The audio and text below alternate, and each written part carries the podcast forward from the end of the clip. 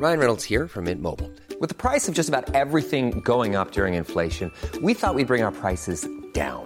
So to help us, we brought in a reverse auctioneer, which is apparently a thing.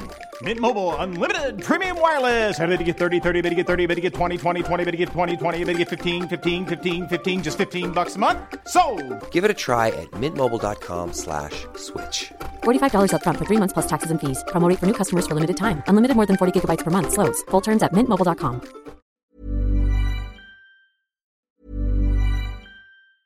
Hey, I'm Ryan Reynolds. Recently, I asked Mint Mobile's legal team if big wireless companies are allowed to raise prices due to inflation. They said yes. And then when I asked if raising prices technically violates those onerous two-year contracts, they said, "What the f*** are you talking about? You insane Hollywood ass."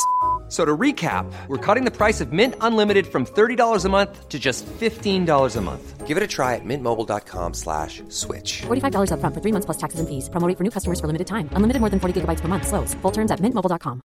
How would you like to look five years younger? In a clinical study, people that had volume added with Juvederm Voluma XC in the cheeks perceived themselves as looking five years younger at six months after treatment. Look younger, feel like you. Add volume for lift and contour in the cheeks with Juvederm Voluma XC. Reverse signs of aging by adding volume to smooth laugh lines with Juvederm Volure XC.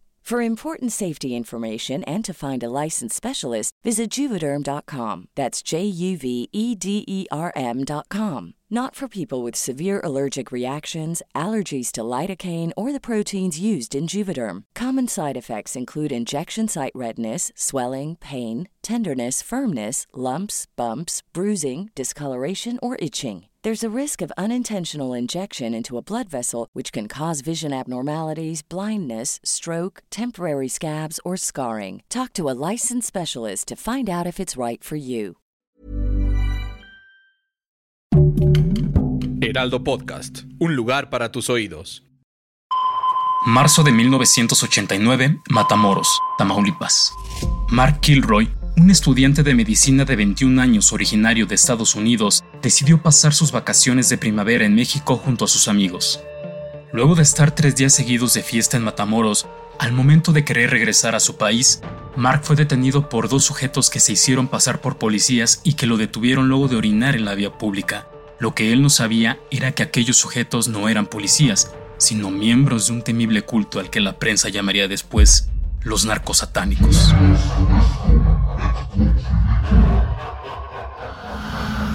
Diablos, segunda temporada. Asesinos que marcaron historia. Una producción de Heraldo Podcast.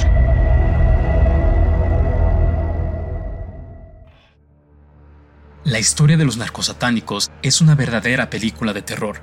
El misticismo que envuelve cada paso que dieron nos hace pensar si en verdad poseían cierta protección o poder sobrenatural gracias a sus rituales. Todo comenzó en Miami, Florida, en 1962, donde nació Adolfo de Jesús Constanzo, quien provenía de una familia de refugiados cubanos. Adolfo tuvo una niñez marcada por la violencia, el robo y malas enseñanzas que le dieron sus padres, en especial su madre, quien desde muy temprana edad comenzó a inculcarle a su hijo los conocimientos y prácticas de la santería, específicamente de la religión Palo Mayombe. En esta religión de orígenes bantúes, desarrollada por esclavos de África Central, hay un amuleto llamado ganga, que debe ser creado con cosas muy específicas, como palos de madera, una vasija de barro o acero, esqueletos humanos y restos de animales, entre otras cosas. Es una concentración de fuerzas mágicas religiosas donde se resumen todas las fuerzas de la naturaleza. Cuentan las historias que este ganga es la fuente de protección para el practicante de palo mayombe. En plena adolescencia, Adolfo ya contaba con antecedentes penales, un amplio conocimiento de estas prácticas y un ganga que supuestamente lo protegía de todo. Para 1980 ya ofrecía sus servicios de mayombero en Miami, pero pronto tendría la idea de probar suerte en el modelaje, pues Constanzo era bien parecido, y el lugar que eligió para hacerlo fue la Ciudad de México. Fue así como Alfonso llegó a la capital. Sin embargo, en lugar de triunfar como modelo, su éxito fue leyendo las cartas del tarot, haciendo rituales de purificación y limpias a las personas. Su éxito fue tal que entre sus clientes estaban personas muy importantes del espectáculo, la política, policía e incluso el crimen organizado, este último guardando un gran respeto a la figura de Alfonso. quien recibió el apodo de El Padrino. Fue aquí donde conoció a sus tres devotos más grandes, Omar Orea, Jorge Montes y Martín Quintana. El culto se trasladó a Matamoros, con la intención de aprovechar la cercanía con la frontera y comenzar a realizar negocios en los que se vendía droga otorgada por sus fieles provenientes del crimen organizado. La fama del padrino se hizo tan grande que ahora no solo contaba con el apoyo de gente poderosa en la Ciudad de México, sino de altos mandos en Tamaulipas. Los narcotraficantes lo buscaban para que les hiciera hechizos para la buena suerte, los cuales incluían sacrificios de animales. Mientras más exótico era el animal a sacrificar, mayor era el costo monetario, los cuales rondaban entre los 8 a los 40 mil dólares, desde cabras hasta cachorros de león. La buena suerte tenía un alto precio. Alfonso estaba seguro de que su buena racha no era casualidad, que todo era fruto de su ganga, y debía rendirle un mayor sacrificio para agradecerle todas las bondades que le había traído. Era momento de hacer algo mucho más grande. La sangre de animales y restos humanos de fallecidos ya eran poca cosa. Así fue como el padrino determinó que era momento de comenzar a sacrificar humanos para aumentar las bondades que su ganga podría ofrecerle. Interesado en pertenecer al mundo del narcotráfico, Alfonso ofreció una alianza a la familia Calzada, quienes eran muy poderosos en aquellos años en Tamaulipas, pero fue rechazado. Esto le saldría muy caro a los Calzada, pues siete miembros de la familia aparecieron muertos, sin sus cerebros, dedos, oídos e incluso uno de los cuerpos no tenía la columna vertebral.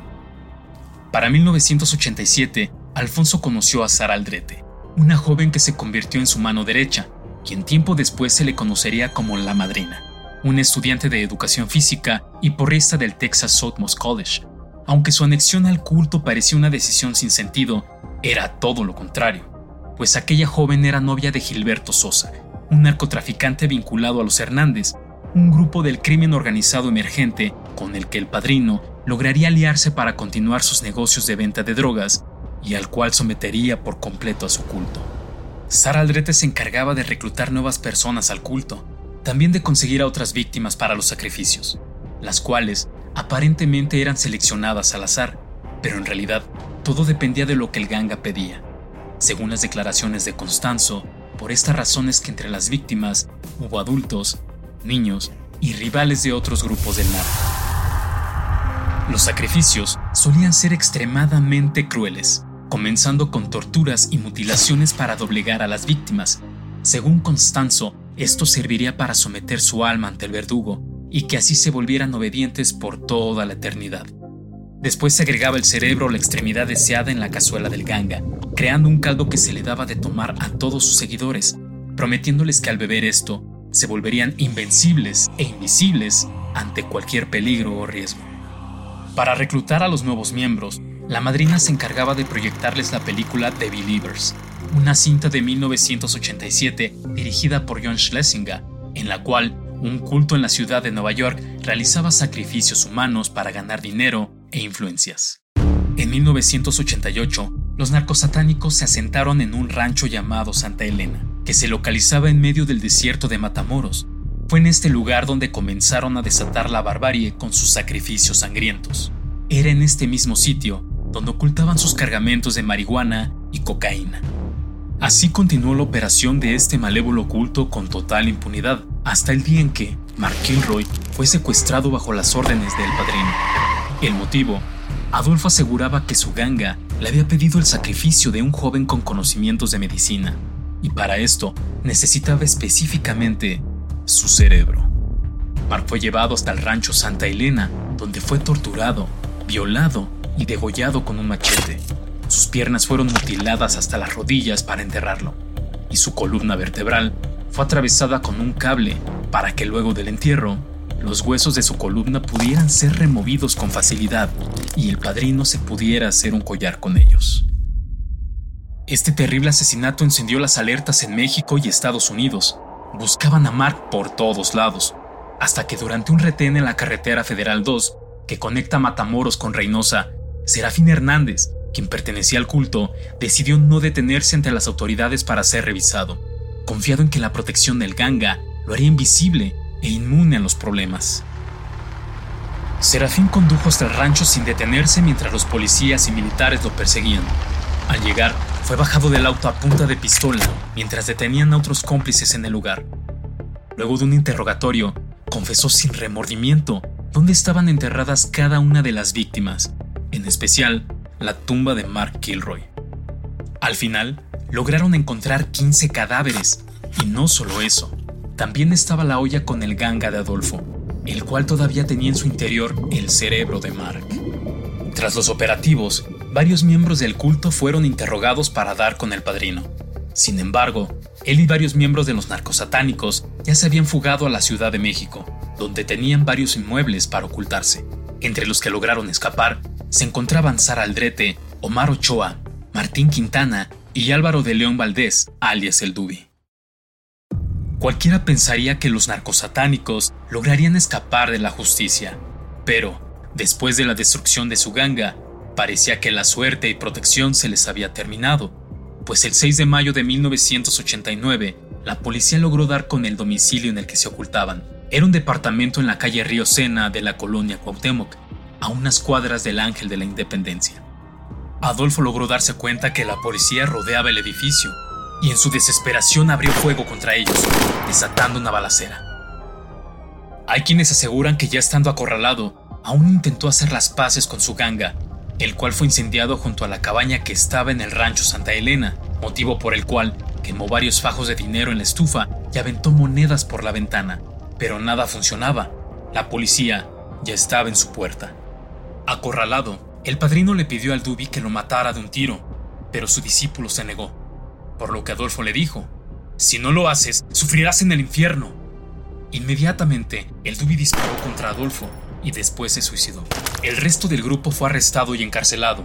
Sara Aldrete, la madrina, aseguró que nunca participó por voluntad propia y que siempre fue obligada por Adolfo, quien nunca pagó por los terribles asesinatos que cometió. Diablos, segunda temporada. Asesinos que marcaron historia una producción de Heraldo Podcast. Síguenos en Instagram y TikTok como Heraldo Podcast. Algunas de las acciones y de los nombres de los personajes no son reales y fueron puestos como ficción para la narración de la historia.